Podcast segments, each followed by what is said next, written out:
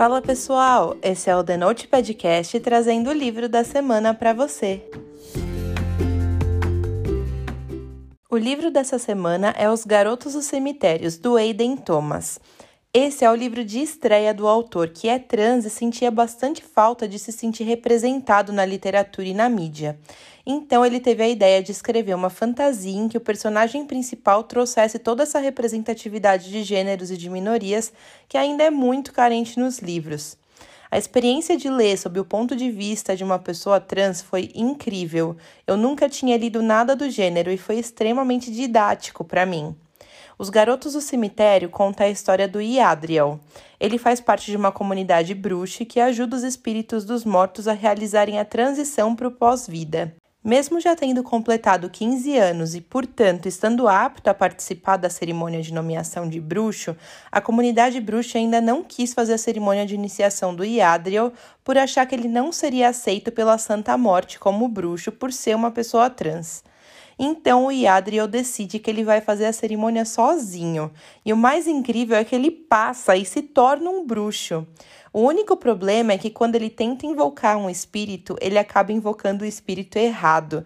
E agora ele precisa dar um jeito de enviar ele para o pós-vida antes do Dia dos Mortos. Só que ele pode acabar se envolvendo muito mais do que ele esperava com esse espectro cheio de mistérios que é o Julian Dias.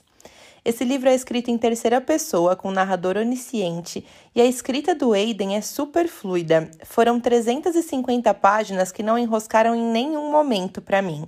A história é recheada de cultura latino-americana que cria toda uma aura mágica na narrativa. É muito fácil sentir na pele todas as dificuldades que o personagem principal encontra para se encaixar e ser aceito na sociedade onde ele vive.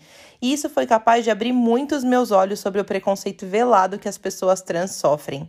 Mesmo assim, o autor conseguiu fazer isso de uma forma super delicada, dosando as cenas da forma perfeita para que essa continuasse sendo uma fantasia leve e divertida para quem está lendo. Foi realmente uma experiência sensacional. A minha nota para esse livro é 9. Eu demorei quase duas semanas para ler esse livro, e isso não foi culpa da leitura, e sim do ritmo insano de trabalho que eu acabei tendo depois de iniciar esse livro. Mas eu acho que isso comprometeu um pouco a minha experiência de leitura. Eu tendo a ter um pouco de dificuldade de me conectar com os personagens quando eu pico demais a leitura, sabe? parece que eu não consigo mergulhar profundamente na história, mas eu realmente acredito que essa dificuldade tenha acontecido por conta desse formato de leitura que eu acabei fazendo.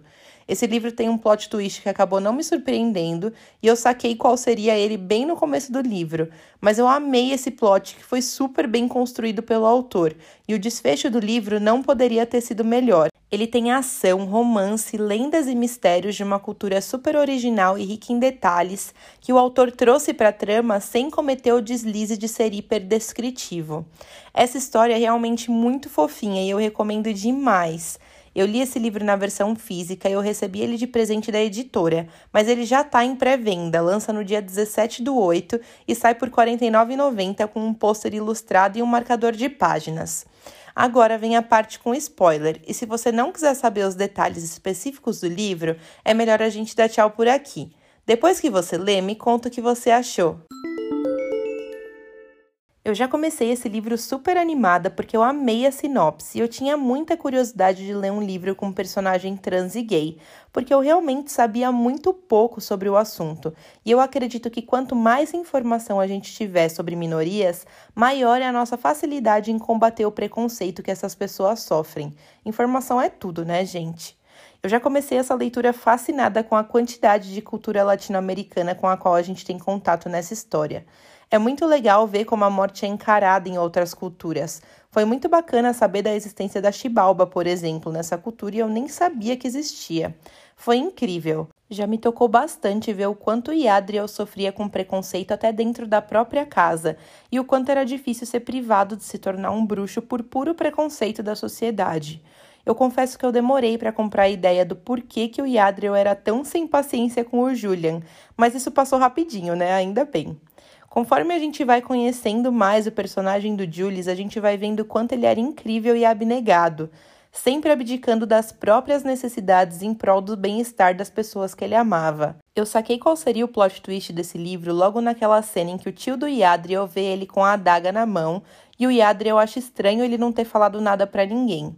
Mas mesmo assim, eu achei esse plot super bem construído, e todo o lance de ele querer poder a qualquer custo fez muito sentido para a trama. Eu me borrei de medo naquela cena em que o Tito aparece maligno.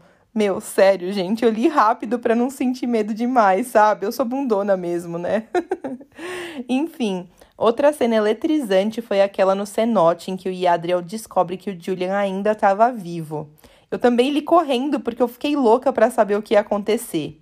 Eu quero exaltar também a Maritza, que é uma personagem incrível, uma ótima amiga e uma menina super empoderada. Eu amei. A única parte que eu achei um pouco desnecessária do livro foi a parte em que o Julian fica nervoso quando eles encontram os amigos dele e, num ataque de raiva, joga o skate no chão e manda o Yades calar a boca porque achou que ele ia contar para os amigos que ele estava morto. Aí o Yades vai atrás dele e fala que ele foi machista. Gente, eu posso até estar tá errada, mesmo que falar sobre machismo seja o meu lugar de fala. Inclusive, se você está ouvindo e pensa diferente de mim, por favor, me manda uma mensagem para a gente conversar sobre o assunto. Mas eu realmente não enxerguei o machismo nessa situação específica. Eu acabei ficando com a impressão de que foi um termo usado ali meio que superficialmente, só para se usar desse tema para dar um hype na cena, sabe? Eu achei meio desnecessário o uso desse termo, porque nem toda vez que a gente fica nervoso a gente é machista. E usar essa terminologia em vão pode ajudar a banalizar o assunto, sabe? São tantos anos de luta contra o machismo e essa luta é extremamente importante para que a gente esteja cada vez mais perto da igualdade de gêneros. Então essa parte me incomodou um pouco. Eu posso estar errada, tá? E se você acha que essa cena foi machista, me chama no direct. Eu queria muito entender o porquê desse termo ter sido usado ali. Enfim, tirando esse detalhe em específico, eu amei esse livro e eu fiquei morrendo de vontade de ir para o México para o dia 31 do 10. Eu amei toda essa onda de cultura mexicana e eu fiquei ainda mais curiosa para ver toda essa celebração pessoalmente. Além disso, eu aprendi pra caramba sobre como é ser uma pessoa trans em uma sociedade com tanto preconceito enraizado. Até usar o banheiro é um assunto complicado e é muito triste saber que ainda é um assunto tão pouco falado. Eu fico feliz de a gente ter no mercado literário livros como esse, que ajudem as pessoas a se conscientizar e a ter cada vez mais empatia com a causa LGBT. Eu quero saber também o que você achou. Segue a gente lá no Instagram e me conta a sua opinião. Até a próxima semana!